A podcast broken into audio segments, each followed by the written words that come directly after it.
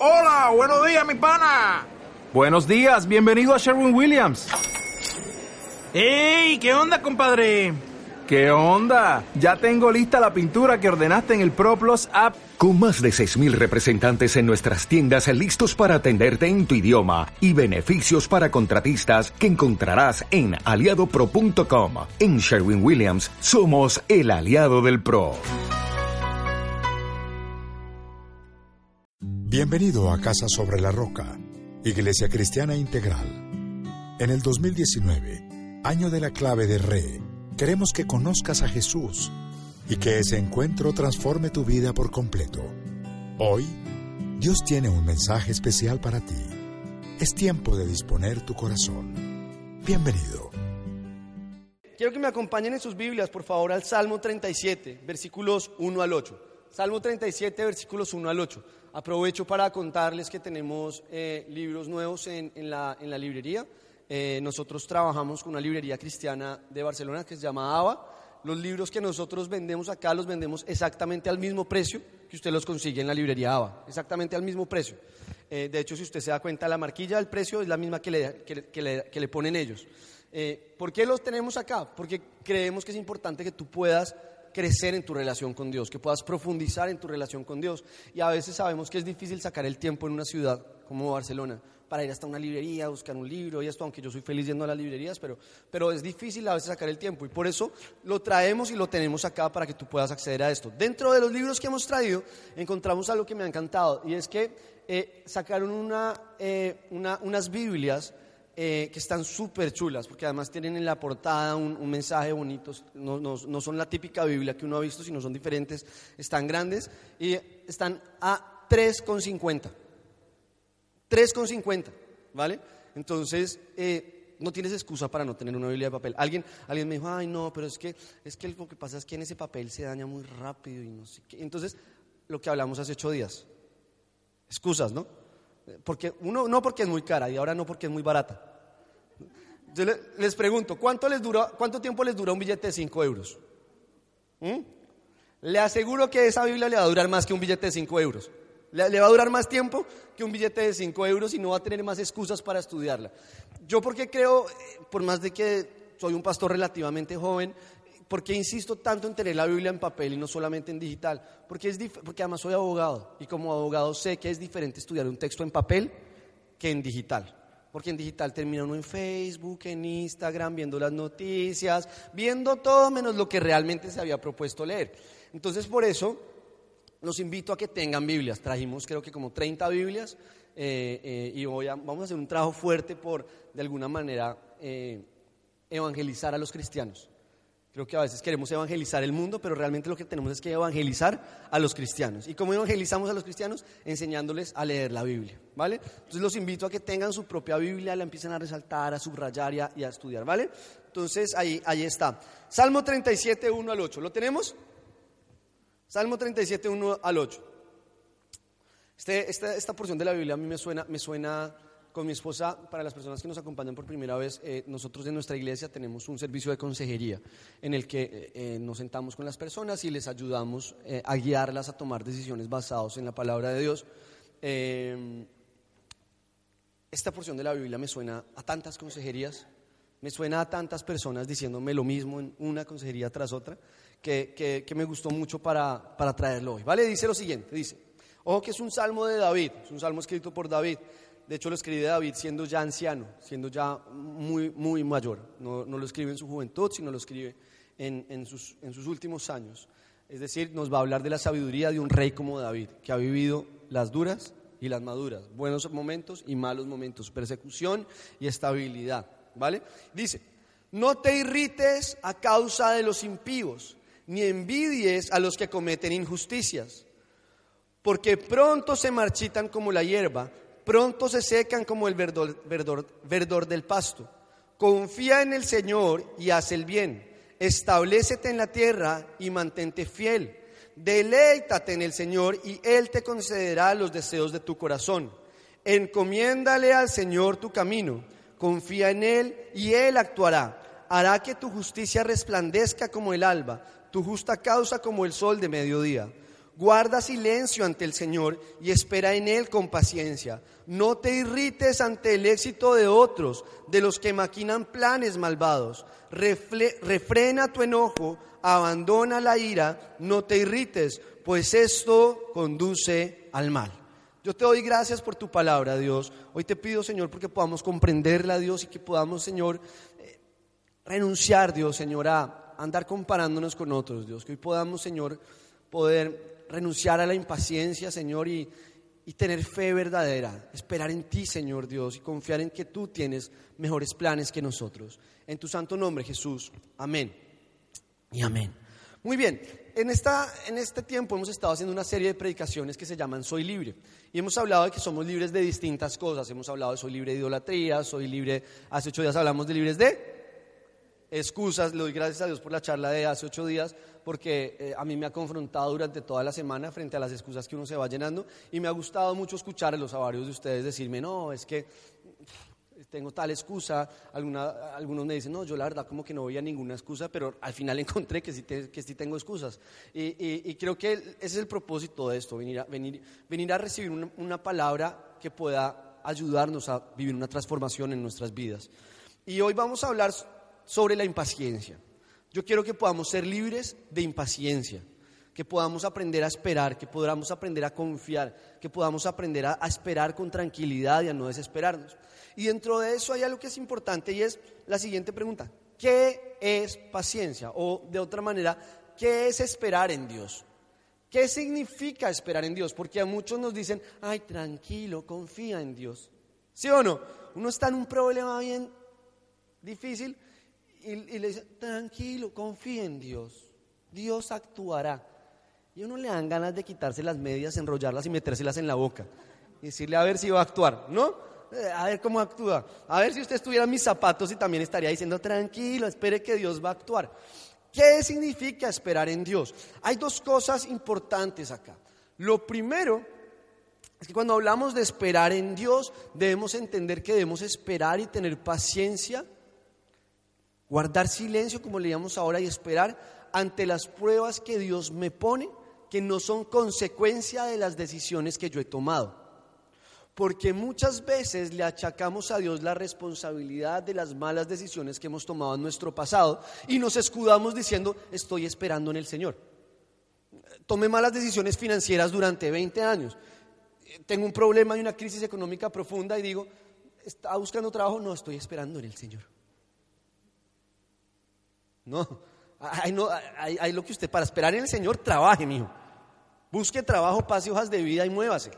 No, es que, eh, eh, eh, no sé, tengo problemas emocionales y no me sé relacionar con los demás. Y, y ay, yo siento, si eres la, típica persona que a donde llega dice que todos están en su contra, que a donde llega todo el mundo es una rosca a la cual él quedó aparte.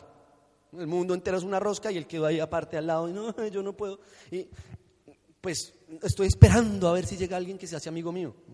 El que quiera ser amigo, que se muestre amigo, dice la palabra de Dios. Muévase, empiece a moverse y a actuar, ¿cierto?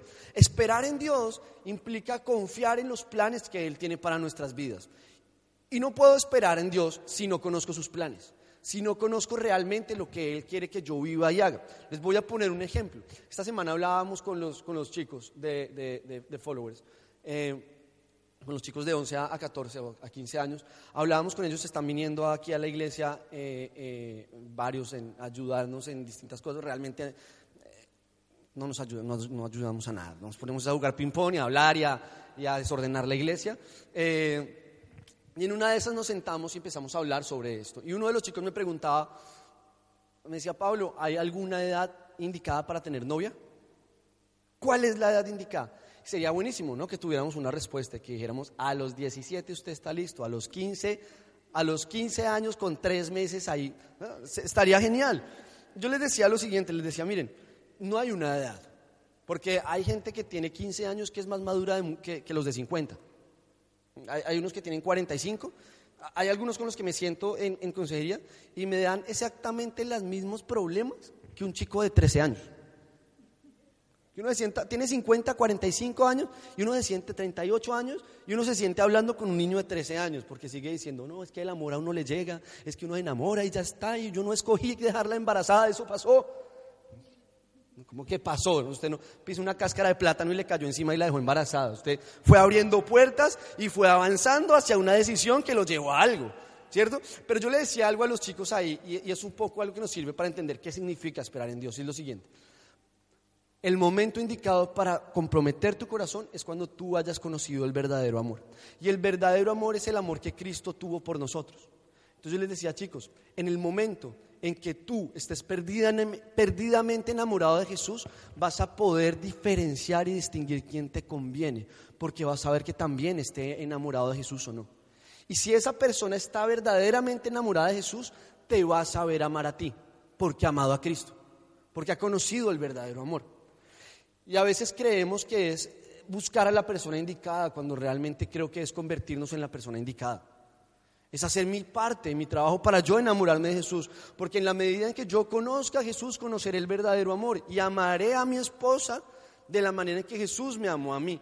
Y de la misma manera aprenderé a distinguir y diré, con este no me meto. Porque es que quien yo les daba una pauta muy concreta, les decía, mire, es muy sencillo.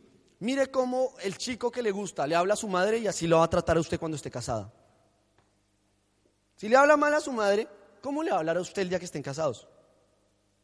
La chica. Si así le habla a la chica a su padre y a su madre, si se habla a la chica de su padre y de su madre, ¿cómo hablará de ti el día en que estén casados? Aprendamos a esperar en Dios y a decir, Dios, yo quiero enamorarme primero de ti, antes de ponerme a confiar en mi propia inteligencia, en mi propia sabiduría, en mi, propio, en mi, en mi propia discreción para tomar decisiones. Y en esto podríamos estar todo el tiempo hablando del trabajo, de muchas cosas en las cuales queremos aprender a esperar. Pero, pero hay un salmo, este salmo que leímos ahora, el Salmo 37. Eh, hay, hay, hay, un, hubo un pastor y un predicador eh, cristiano, digamos, eh, de los referentes a nivel mundial, que se llamó Charles Spurgeon. Spurgeon hizo un libro sobre este salmo y lo llamó El antídoto contra la impaciencia. Digo, este salmo es un antídoto contra la impaciencia, es un antídoto para aprender a poder confiar y a esperar. Y fíjense cómo, cómo empieza. Empieza diciendo, no te irrites a causa de los impíos. La versión Reina Valera dice, no envidies a los impíos, no, sientas envidia. Ese irrites es que tú los, miras, los envidias y te llenas de por dentro de, ah, pero ¿por qué le va bien? ¿Alguno le ha pasado? pero porque a ese desgraciado le va bien, yo sí pago impuestos, yo sí voy a la iglesia, yo sí, ahí mire cómo me va, y mire ese desgraciado cómo le va, mire el coche que tiene, mire cómo está. Y, y, y Spurgeon daba un ejemplo que me pareció increíble, y es el siguiente. ¿Quién de nosotros envidiaría a un buey de camino al matadero? Ninguno. Ninguno diría, ay, qué rico ser ese buey. Ay, no. Ay, es que yo toda la vida he querido ser el buey, pero no, no me ha tocado. Ninguno de nosotros, por más medallas que haya ganado ese güey en su vida, por más premios que haya ganado, por más medallas que le hayan puesto porque haya ganado en concursos eh, de ganadería, por más medallas que tenga, nadie lo envidiaría, porque va directo al matadero, porque no es más que grasa que será sacrificada. De la misma manera, nosotros muchas veces vamos por el mundo envidiando a aquellos que van camino directico para el matadero, llenos de medallas, de cosas que han ganado en este mundo, pero directo, derechito para el matadero. Y nosotros vamos diciendo, ay, pero porque tiene dinero, ay, pero porque tiene coche, ay, pero porque tiene piso, ay, pero porque le va bien en el trabajo, ay, pero porque tiene esto. Y nos vamos comparando con ellos, pero no nos damos cuenta que es que ellos van caminando derecho al matadero. No envidiemos bueyes que van camino al matadero. De nada les valdrán las medallas que han ganado. ¿O acaso los diplomas que hemos ganado, los que hemos tenido diplomas profesionales o lo que sea, nos van a servir de algo cuando lleguemos a la presencia de Dios? Para decir, no, qué pena, pero yo, soy, yo tengo un MBA. Me dejan entrar, yo le puedo ser útil ahí, en el cielo. De nada le va a servir, de nada. Papel mojado, que no va a trascender en más que unos tres o cuatro años más nos impacientamos porque empezamos a compararnos con otros. Hay unas palabras que, me, encantaban y, que me, y que me llevan a preguntarme cuántas veces yo actúo así. Ojo, ojo a esto que dice Jacob. Jacob dice, contra mí son todas estas cosas. Elías dijo, basta ya, oh Jehová, quítame la vida. Jonás dijo, me muero de rabia. Palabras de personas en la Biblia que se vieron frustrados en algún momento de sus vidas porque se comparaban con lo que otros tenían y estaban haciendo. Y se impacientaban. Y llegaban a decirle a Dios, Dios, quítame la vida. ¿Alguno le ha pasado? ¿Alguno ha dicho, Dios, pero ¿para qué me dejas vivir? Pero Dios, ¿por qué me castigas? Pero es que Dios, tú eres el culpable de lo que me está pasando. Pero Dios, ¿por qué me pones esto a mí? Y no nos damos cuenta que realmente lo que Dios está haciendo es apartarnos del camino que lleva hacia el matadero. Que Dios tal vez nos está quitando algunas medallas que teníamos encima para que no vayamos derechito al matadero, para que podamos vivir en libertad, para que podamos descansar en Él. Y creo que el esperar en Dios lo podemos empezar a hacer en el momento en que adquirimos conciencia de eternidad, en el momento en que adquirimos conciencia de que tú y yo algún día vamos a morir y estaremos en la presencia de Dios. Y todo lo que hayamos ganado en esta tierra no nos valdrá de nada, de nada. En ese momento aprendemos a esperar. En ese momento yo como chico puedo decir, me espero a buscar una chica que me vaya a aportar en mi vida, una chica que vaya a sumar en mi vida para encontrar a Dios, no una chica que me vaya a llevar a vivir una vida de presión buscando medallas todo el tiempo para ir derecho al matadero. En la medida en que tenemos conciencia de eternidad, aprendemos a esperar en Dios y aprendemos a tener paciencia en Él. ¿Alguno ha tenido que explicarle a, un, a su hijo por qué se tiene que comer el helado después de la comida? Yo tengo tres hijos, cinco años, tres años y un año. Y explicarles que quiero helado después de comer. No, lo quiero ya. Después de comer. No, ya. Y empieza un diálogo que no termina nunca. O termina cuando los llevo al baño y les digo, me dices una vez más y no solamente no hay helado, sino que hay varita. Así de fácil. Yo muchas veces soy como ese niño que está reclamando el helado antes de la comida y que Dios no me lo dará porque sabe que no me conviene. Y tengo que aprender a discernir y a darme cuenta de lo que Dios tiene para mí en cada momento. Ojo, aclaro y de nuevo insisto, no podemos confundir las dificultades que atravesamos por causa de las malas decisiones que hemos tomado de los momentos en los cuales Dios de alguna manera nos está poniendo a prueba a nosotros. ¿Vale? Quiero que veamos siete cosas que podremos hacer para poder comprender la verdadera paciencia, para que podamos empezar a entender lo que tiene Dios para nosotros. Lo primero es que la paciencia y la fe son complementarios. En la medida en que tú tengas una fe sólida y bien cimentada, empezarás a tener paciencia y a esperar en Dios. Alguna vez, no sé si le has prendido una vela a una estatua, a una virgen o a lo que sea. De repente le prendiste la vela o enterraste un santo esperando que inmediatamente sucediera algo. Tu fe duró el tiempo que aguantaste. Y dijiste, ah, no, eso no es mentira, eso no funcionó. ¿Mm? En la medida en que yo conozco verdaderamente a Dios a profundidad, empiezo a confiar y a esperar en Él. Si tú te das cuenta, muchos de los personajes de la Biblia tuvieron que esperar no cinco años, no diez años, muchos años para que Dios obrara y para que, más que para que Dios obrara, porque siempre estaba obrando, para que pudieran ver el resultado de lo que Dios estaba obrando en ellos.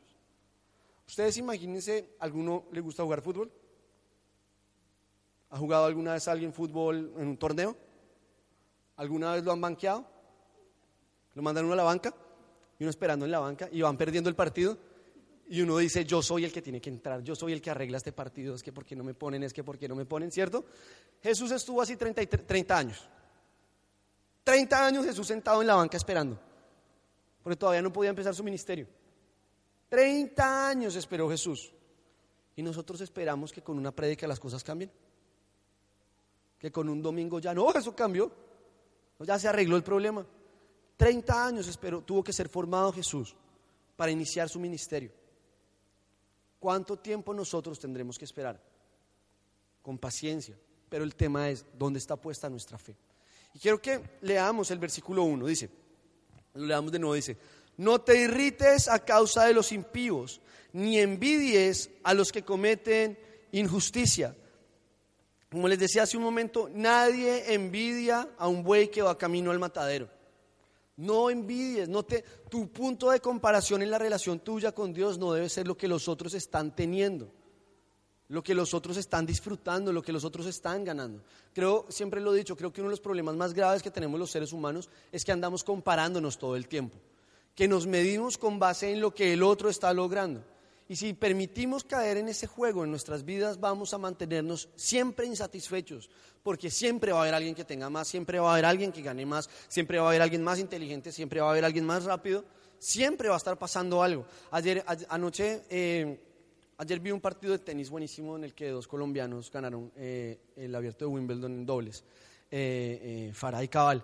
Y después dieron un documental sobre eh, un partido que llaman el partido del siglo, que fue una final de Wimbledon, se me olvidó ahorita el año, en la que, 2008 si no estoy mal, en el que jugaron Rafael Nadal con Roger Federer. Y fue Roger Federer llevaba cinco años, cinco años ganando consecutivamente Wimbledon, y en ese torneo eh, Nadal lo destronó, le, quitó, le, quitó, el puesto.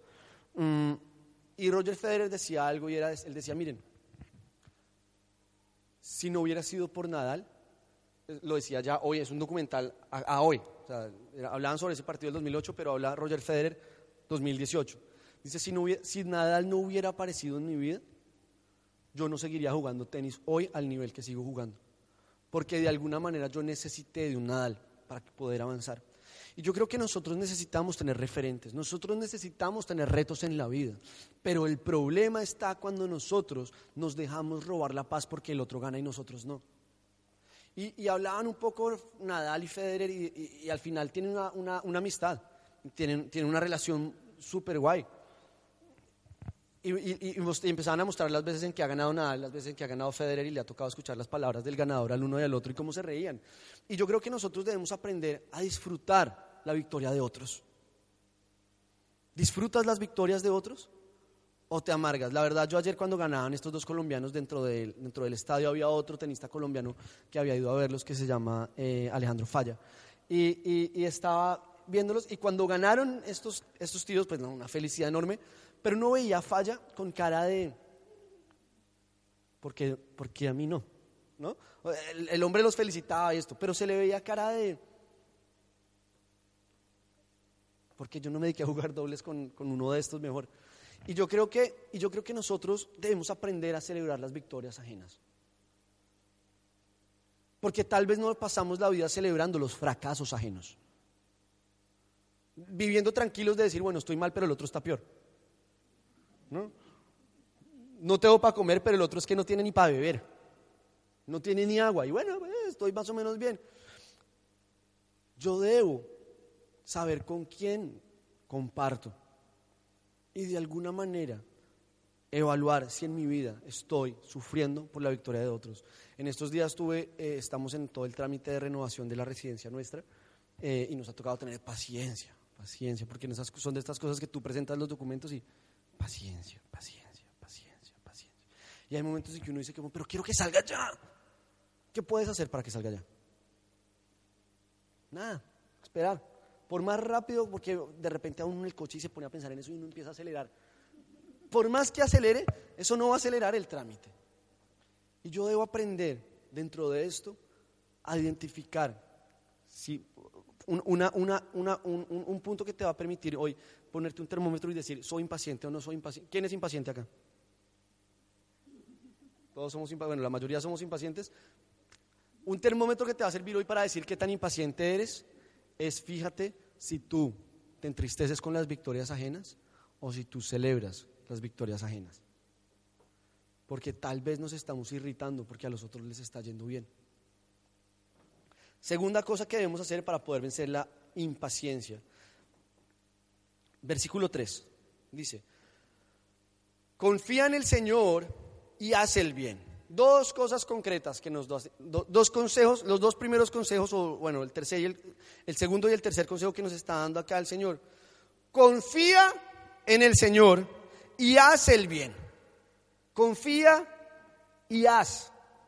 El problema es que tal vez nosotros confiamos mucho, pero no hacemos nada es que tal vez yo confío un montón en Dios y digo, ay Dios, tú me ayudas, es que eso nunca me, usted no se imagina, siempre se me abre, al final a la última hora se me abre la puerta. A la última hora esto aparece alguien que me da para el mercado. Eso usted no se imagina. A la última hora eso consigo dónde dormir. Al final confío, pero haz el bien. Confía y haz el bien. Ten paciencia y actúa y muévete. Empieza a moverte. Empieza a tomar decisiones que te ayuden. Yo puedo confiar todo lo que quiera en Dios, pero si no pongo en orden mis finanzas, nunca voy a salir de la crisis económica que tengo.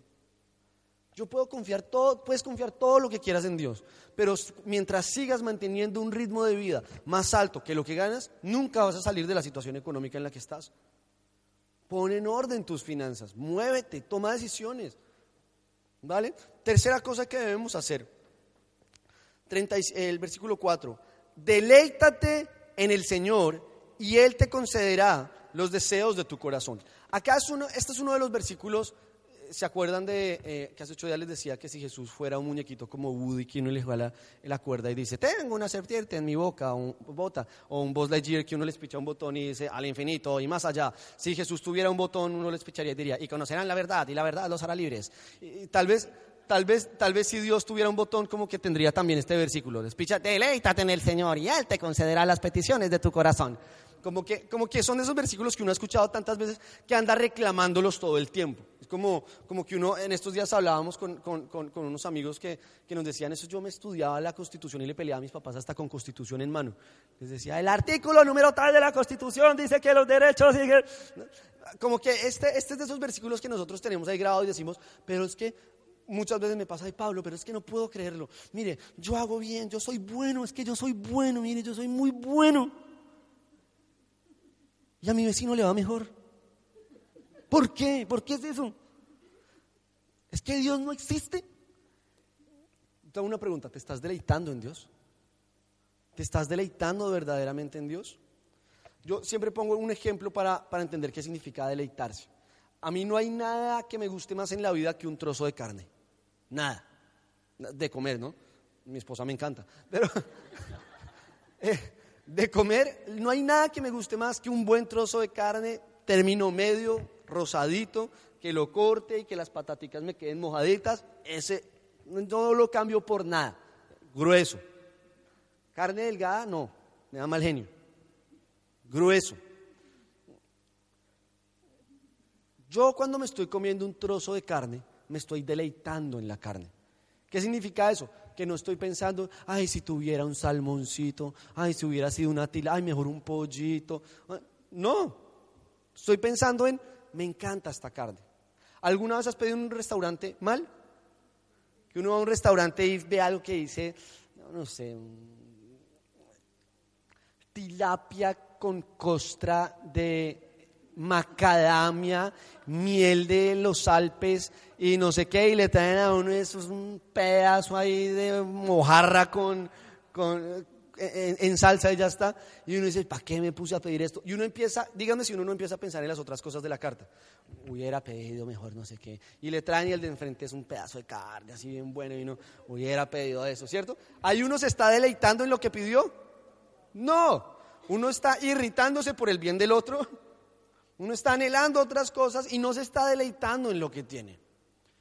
Cuando la palabra de Dios dice que Dios te concederá las peticiones de tu corazón, te pone, ya lo hemos visto antes, tres condiciones. Confía, haz el bien y deleítate en el Señor. ¿Y qué significa deleitarse en el Señor? Deleitarme en el camino que Él pone para mi vida. Deleitarme en que si Él dice que las relaciones sexuales son dentro del matrimonio, yo me espero para deleitarme en las relaciones sexuales dentro del matrimonio. Me deleito en Él. Me deleito en cumplir su propósito. Me deleito en lo que Él quiere para mi vida. Que si Él dice no practiques idolatría, me deleito no practicando idolatría. Me deleito alabándolo solamente a Él. Me deleito exaltándolo a Él. Me deleito leyendo su palabra. Y no ando pensando, ay, pero mira, a los ya les va mejor. Ay, pero mire, es que los chicos de mi colegio, o los chicos de mi universidad, o los chicos del trabajo, porque les pasa a los de 50 también, eso se la pasan con un poco de chicas y chicas y chicas, y no les pasa nada y la pasan buenísimo, ¿sí? Ahí están como bueyes camino al matadero, llenos de medallas y derechito al matadero. ¿Tú a dónde quieres ir? ¿Tú a dónde quieres llegar? Para poder aprender a tener paciencia, debo aprender a deleitarme en el Señor. A deleitarme en estar en Él. Y entonces Él concederá las peticiones de mi corazón. Y esto tiene una lógica que es muy sencilla. Si yo me estoy deleitando en el Señor, las peticiones de mi corazón van a estar encarriladas con lo que Él quiere para mí. Cuando yo no me estoy deleitando en el Señor, mis peticiones van a ser, Dios, dame plata, carro y beca. ¿No? Es lo que quiero, Dios, lo que necesito fama, dame famoso, Dios. Cuando yo me estoy verdaderamente deleitando en el Señor, empezaré en mi corazón a tener peticiones como Dios, dame paciencia. Peticiones como Dios, ayúdame a ser el esposo que tú quieres que yo sea. Dios, ayúdame a ser el papá que tú quieres que yo sea. Esos van a ser los anhelos de mi corazón. No, uy, es que cuando tenga tal coche, ese día sí, hmm, quiero ver al desgraciado, ese cómo me va a mirar cuando me va bajándome del coche. En la medida en que tú te deleitas en Dios, Él concederá las peticiones de tu corazón. Pero antes de deleitarse, también has pasado por confiar en Él y por hacer el bien. Cuarta cosa que debemos hacer. Versículo 7. Perdón, versículo 5 al 6. Encomienda al Señor tu camino insiste, esto Dios a veces es pesado y dice y repite lo mismo para que nos quede claro. Encomienda al Señor tu camino, confía en Él y Él actuará. Hará que tu justicia resplandezca como el alba, tu justa causa como el sol de mediodía. ¿Alguno de ustedes considera que tiene una justa causa en su vida? ¿Que está luchando por una justa causa? Yo creo que estoy luchando por una justa causa. Tal vez todos nosotros tenemos justas causas por las cuales estamos trabajando y queremos que, que, nos vaya bien en esas causas. Y Dios quiere que nos vaya bien en las causas que estamos luchando y que estamos viviendo. Pero para esto tengo que encomendar al Señor mi camino, confiar y Él actuará. Y cuando dice encomienda al Señor tu camino, no es que yo todos los días diga simplemente, y Señor, yo te pido, te encomiendo mi camino, en el nombre de Jesús, amén. Ya te encomendé mi camino, Dios, eso, para donde yo vaya tú me llevas.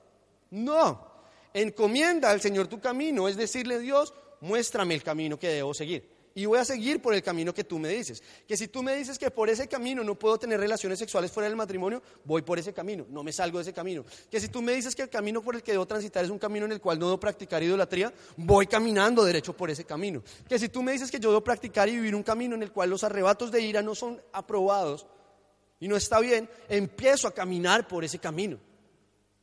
No voy caminando y le digo, no, Dios, pero por ahí no. Porque entonces Dios cómo va a actuar? Dios es como que Dios me dijera, Pablo, cuando llegues al extintor, te voy a mostrar cosas increíbles y te voy a ayudar en lo que estás viviendo. Cuando llegues al matrimonio, si caminas por este camino y llegas al matrimonio por este camino, cuando llegues allá, yo te voy a acompañar y te voy a ayudar. Yo le digo, bueno Dios, voy para allá. Pero de repente digo, no mentiras, Dios. Tal vez voy, pero en un ratico. Todavía no porque quiero gozar la vida, quiero disfrutar la vida.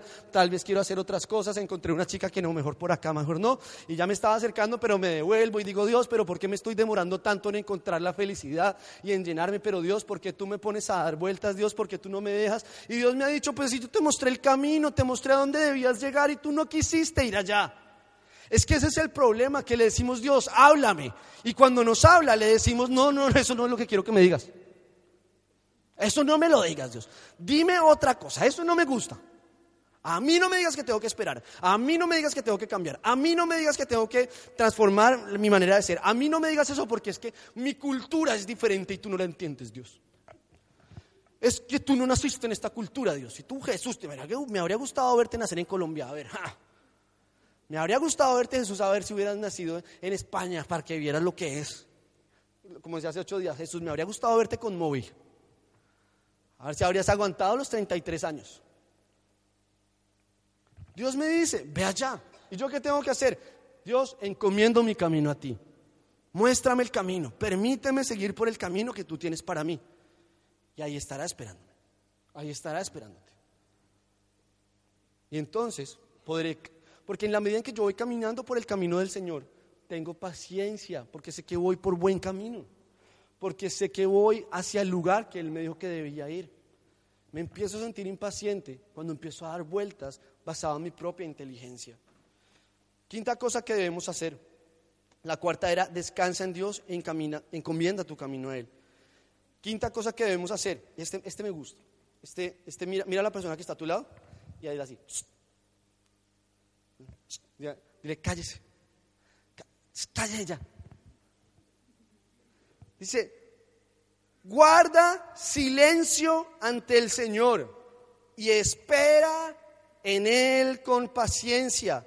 No te irrites ante el éxito de otros, de los que maquinan planes malvados. Este es como el resumen de todo lo que hemos venido hablando. Pero fíjate lo que dice, guarda silencio ante el Señor. Qué difícil es guardar silencio, ¿no? Qué difícil es guardar silencio en los tiempos difíciles. La Biblia dice que el sabio en tiempos difíciles calla. Se calla. Qué sabio se ve la persona que se ha mantenido en silencio todo el tiempo y cuando habla dice lo apropiado. Pero qué desesperante es aquel que no se calla. Y arranca, pero es que porque no estabas haciendo esto, pero es que si usted hubiera hecho esto, si usted más bien se hubiera movido, es que si hubiéramos, es que yo les dije que hiciéramos, es que como a mí no me escuchan, es que como yo les dije, es que, es que yo les dije que es que ustedes no escuchan, es que usted, hace ocho días en la prédica, espero que muchos de nosotros que escuchamos la prédica y dijimos, bueno, estoy lleno de excusas, al final no hayamos salido la semana a arrancar a decirle a nuestra esposa, mira, está otra vez usted con las excusas, ¿sí vio? ¿Y sus excusas cuáles son? Mire, ah, sí vio, ya empezó con las excusas otra vez.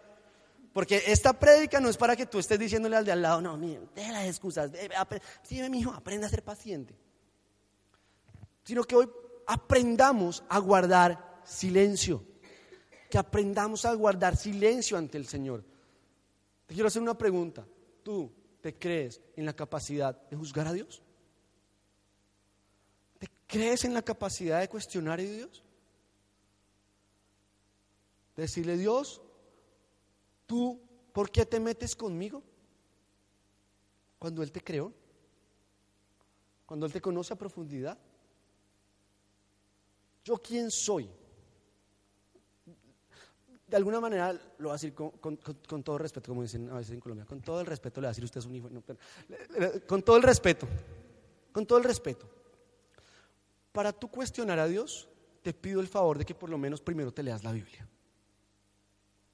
Para cuestionar a Dios, por lo menos léete lo que te escribió y te mandó a decir. Para decirles que Dios a ti qué te pasa y por qué te metes conmigo, Primero, antes de hacerlo, léete este libro, ¿sí? Porque tal vez le estás hablando a un Dios que ni siquiera existe porque no lo conoces. Porque te has llenado de excusas toda tu vida diciendo que para ti no, no, no, nació la lectura, que tú no entiendes este libro, que tú no puedes leer, que tú no, puedes, que tú no tienes los estudios suficientes, que es que tú no estudiaste, que, a ti, que tú eres más de números, que tú, no eres, que tú eres más de otras cosas. ¿Qué excusas estamos teniendo? Porque si tenemos esas excusas, por favor, nunca nos metamos a decirle Dios, ¿por qué te metes conmigo? Cuando ni siquiera hemos leído lo que Él realmente nos dice. Porque en la medida en que yo entienda lo que Él me dice, entenderé los planes que Él tiene para mí. Entenderé que en sus planes hay dificultad, que en los planes que Él tiene para mi vida habrá aflicciones, habrá momentos difíciles. Y si no, miren el pueblo de Israel. Y si no, miren a cada uno de los personajes de la Biblia. Y si no, miren lo que vivió Jesucristo. Dios no nos promete una vida en la cual no hay problemas. Lo que nos promete es una vida en la cual seremos transformados para llegar al lugar que Él tiene para nosotros, que es la eternidad. Ese es Dios y eso es lo que quiere Dios con nosotros. Pero yo no puedo atreverme a decirle, Dios, ¿tú quién te crees que eres para hacerme esto? Dios, ¿por qué a los otros les va bien si yo te estoy buscando? Si tú lo que estás haciendo es simplemente un religioso que cree que por sentarse en, una iglesia domingo tras domingo a escuchar una prédica, tu vida va a cambiar. Cuando lo que tienes es que conocerlo a Él y esforzarte en estudiar su palabra. Por eso, en, principio, casi que me dan ganas de decirles, ¿saben que las Biblias son gratis? Cojan Biblias. Cojan las Biblias. De, de hecho, no, lo va a cambiar. Vamos a hacer hoy algo. Las Biblias hoy son gratis, Irma, ¿vale? Gratis. El que no tenga Biblia, por cortesía de la iglesia, hoy puede pasar por cafetería y decir, dame una Biblia. Hay 30, se acabarán en el primer culto. Pero tú no puedes decirle, Dios, ¿tú quién eres? ¿Tú quién te crees en mi vida? Sin que hayas tomado ni siquiera la iniciativa de comprarte una Biblia para leerla, con la excusa de que la tienes en el móvil. Leer la Biblia no es leer un horóscopo. Algunos me dicen, ay, pero ¿por qué no mandamos un devocional? Pero no tan largo, un versículo. Yo, yo creo en el solucionismo bíblico, creo en que la Biblia trae soluciones prácticas a nuestras vidas. No creo en el desmembramiento de la palabra para buscar excusas para nuestras vidas y andar como con un horóscopo leyendo versiculitos separados que no, que, que no tienen contexto, ni cabeza, ni patas, ni nada. Creo en la lectura de la palabra de Dios. Creo que en la lectura profunda de la palabra de Dios hallaremos transformación en nuestras vidas. Lo que pasa es que nos llenamos de excusas. Y es más fácil pretender que un pastor me ponga las manos en la cabeza y que eso me haga sentir un corrientazo y entonces sienta que mi vida cambió por eso. El cristianismo no es un camino para cualquiera. El cristianismo no es un camino fácil. Esfuérzate y sé valiente, dice el Señor. Esfuérzate y sé valiente. Requiere esfuerzo y requiere valentía. Requiere aprender a confiar en el Señor y aprender a guardar silencio cuando debemos guardar silencio. Aprender a callar cuando debemos callar. No te calles hablando con Dios. Ora a Él, habla con Él, búscalo. David me encanta porque David hablaba con Dios con sinceridad y le decía, Dios, quiero coger, quiero, te pido por favor que cojas a mis enemigos y los mates a todos, que los acabes a todos. Hablaba con sinceridad. Pero a su vez derramaba su corazón a Dios, lloraba en su presencia, alababa a Dios en su presencia. Y yo sé que esta semana ha habido personas que han atravesado dificultades. Busca refugio en Dios. Cierra la puerta de tu cuarto, pon alabanzas y ponte a llorar ante Dios. Él está ahí para acompañarte. Él está ahí para escucharte. Y búscalo, búscalo, búscalo. Guarda silencio en tiempos de dificultad. Eh, perdón, sexta cosa que debemos hacer. No dejes que el enojo te nuble la vista. Versículo 8. Refrena tu enojo, abandona la ira, no te irrites, pues esto conduce al mal. Refrena tu enojo, abandona la ira, no te irrites, pues esto conduce al mal. Nunca tomes decisiones de mal genio. Nunca tomes decisiones estando enfadado porque la vas a liar. Ayer, ¿alguno vio el partido de tenis que les decía?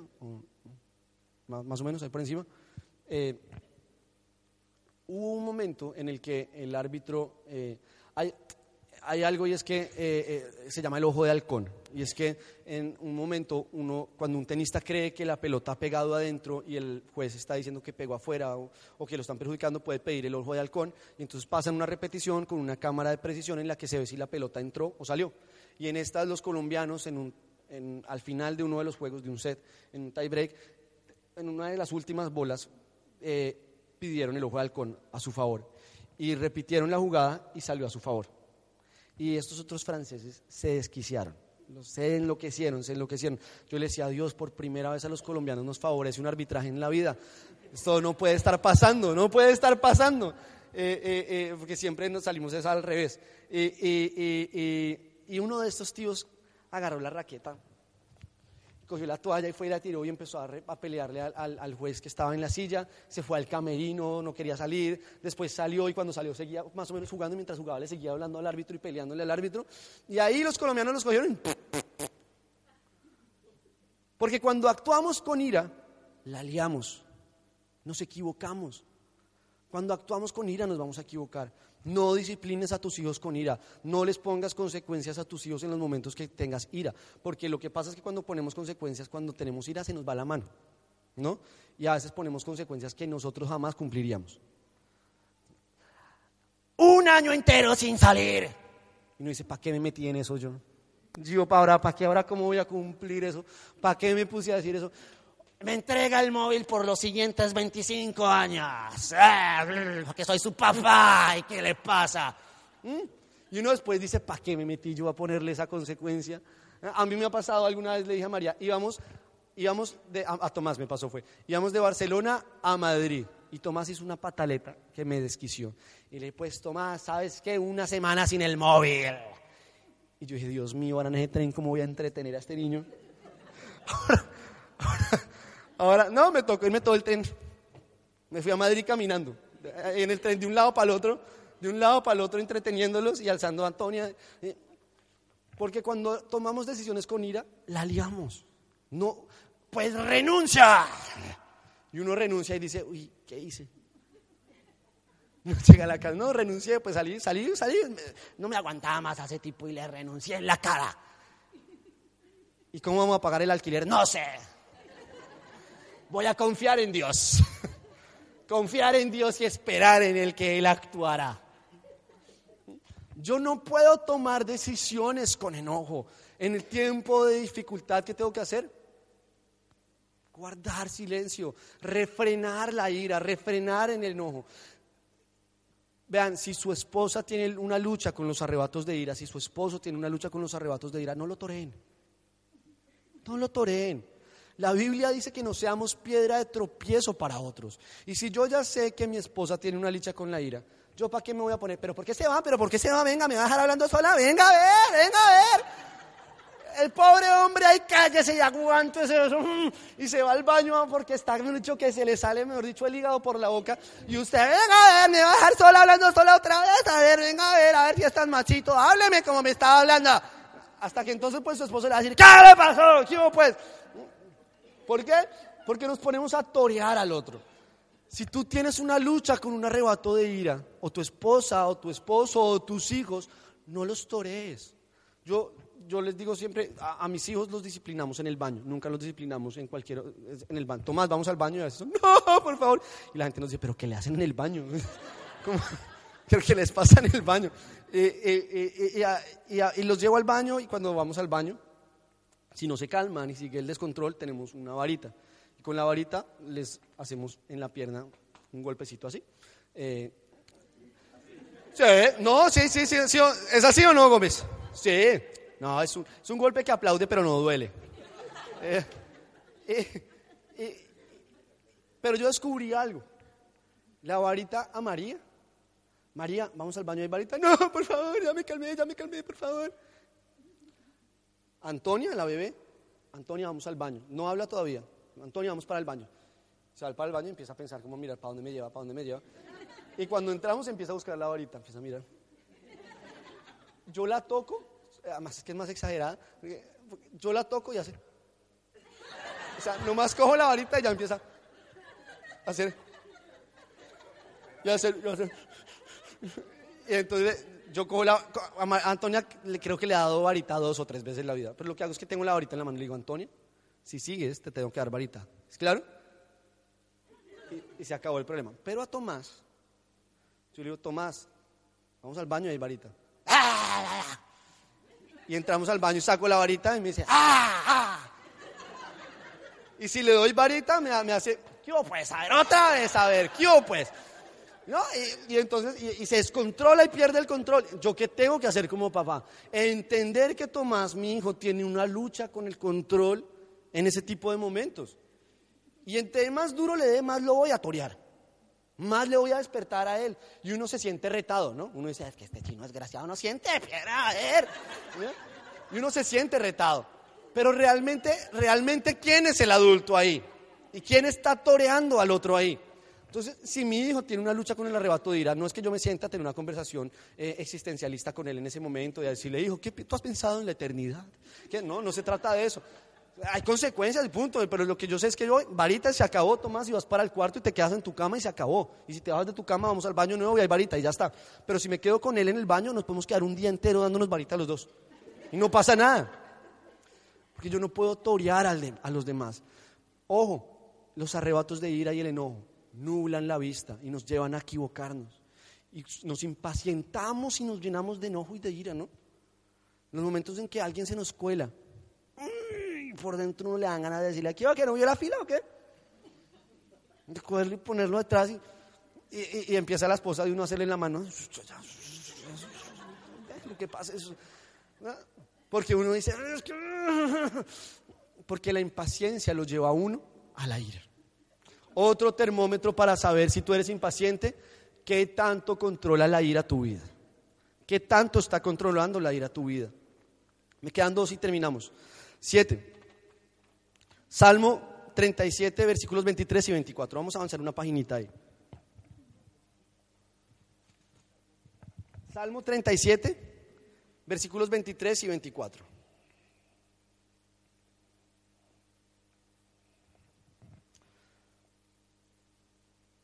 Dice, el Señor afirma los pasos del hombre cuando le agrada su modo de vivir. Dios va a afirmar tus pasos no porque te sientes en la iglesia, no porque eh, eh, eh, andes echándote la bendición todos los días, ¿no? Dios va a afirmar tus pasos cuando le agrade tu modo de vivir.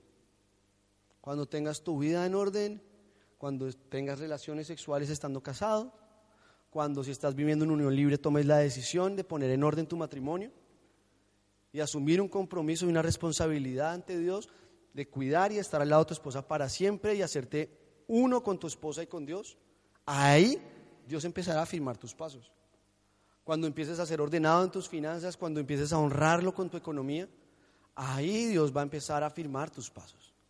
Ahí Dios va a empezar a decirte, ok, yo afirmo tus pasos. Y mira lo que viene, lo que viene después me encanta. Dice, podrá tropezar, pero no caerá, porque el Señor lo sostiene de la mano. Esto me encanta, porque no sé si has tenido la oportunidad de caminar con un niño pequeño. Cuando uno está enseñándole a caminar a sus hijos, y eso que se tropiezan, pero van de tu mano y no caen, ¿cierto? Se tropiezan y como que su bracito hace, yo no sé cómo dan la vuelta y se sostienen, pero ahí siguen caminando. Tropiezan, pero no caen. Cuando yo llevo una vida que le agrada a Dios, Él me lleva de su mano y yo tropezaré, tropezaremos, pero jamás caeremos, porque Él nos sostendrá con su mano, porque Él nos mantendrá. Pero eso no significa, eso no llega como consecuencia de creerme bueno, sino de hacer y llevar una vida que le agrade a Él. No que yo sea bueno con base en los criterios humanos, porque dentro de la perspectiva humana hoy en día está bien abortar. Porque desde la perspectiva humana hoy en día está bien el homosexualismo, está bien el feminismo, así como estuvo el machismo. Yo creo que el feminismo y el machismo son igual de perjudiciales los dos. Creo que desafortunadamente los hombres la hemos hecho tan mal durante tantas generaciones y hemos lastimado tanto a la mujer que hemos distorsionado el punto de equilibrio. Hemos acabado y destruido todo punto de equilibrio. Pero desde la perspectiva del racionamiento humano actual, esa es la manera de ver la vida. ¿Tú quieres caminar y no tropezar? no vivas una vida con base en los valores y los criterios de este mundo, sino con base en los valores y en los criterios de Dios. Y entonces podrás esperar en Él y tener paciencia, porque no estás anhelando las cosas de este mundo. Y por último, acompáñenme a los versículos 39 y 40. Pon tu esperanza en la eternidad. Como lo he dicho muchas veces en esta prédica, el sentido de eternidad te dará la verdadera paciencia. Te ayudará a poder esperar. Versículos 39 al 40. La salvación de los justos viene de quién? Del Señor, de Jehová.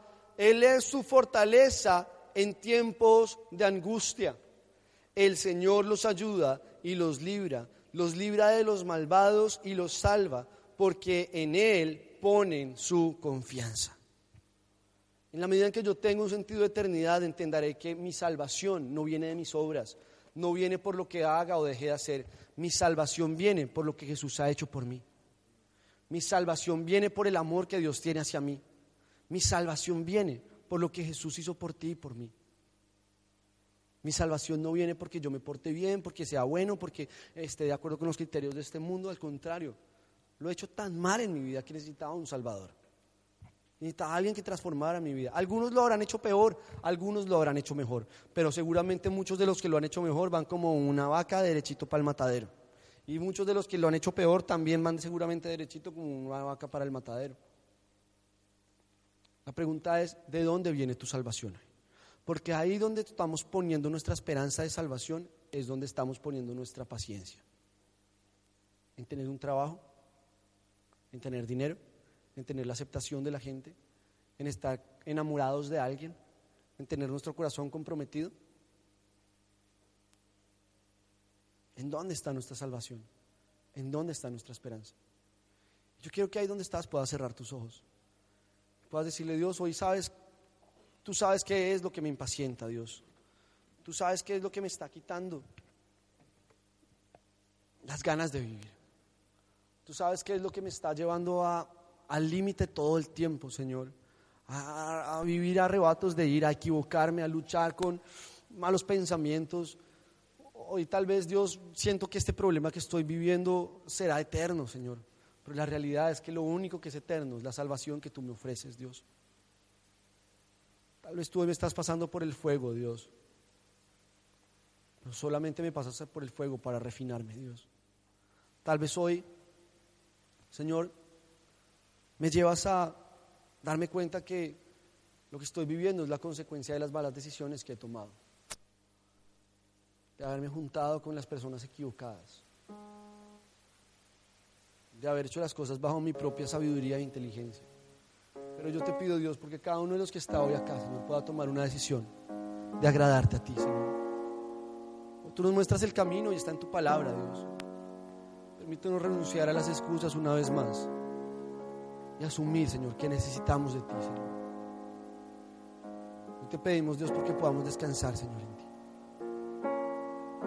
Yo te pido, Dios, porque nos ayudes a perseverar y buscarte, Señor, en todo momento. A encomendar nuestro camino a ti, Dios. Y a descansar en ti, Señor. Hoy te alabamos, Dios, Señor, y te exaltamos, Dios. Sabemos que Dios llegó a tu corazón con una palabra especial. Repite en voz alta, después de mí, esta sencilla oración. Amado Jesús, te doy gracias. Reconozco que soy pecador, pero también reconozco que tú, Jesús, eres Dios, que te hiciste hombre, moriste y resucitaste. Te abro la puerta de mi corazón. Haz de mí la persona que tú quieres que yo sea. Te recibo ahora mismo como mi Señor y mi Salvador. En Cristo Jesús. Amén. Si acabas de hacer esta oración, la palabra de Dios dice que naciste de nuevo, que eres una nueva persona. Te invitamos a dar el siguiente paso en tu proceso. Somos una iglesia de amor y queremos acompañarte y ayudarte en esta nueva vida. Ingresa a www.casarroca.org. Conéctate, crece, sirve. Seguimos en contacto.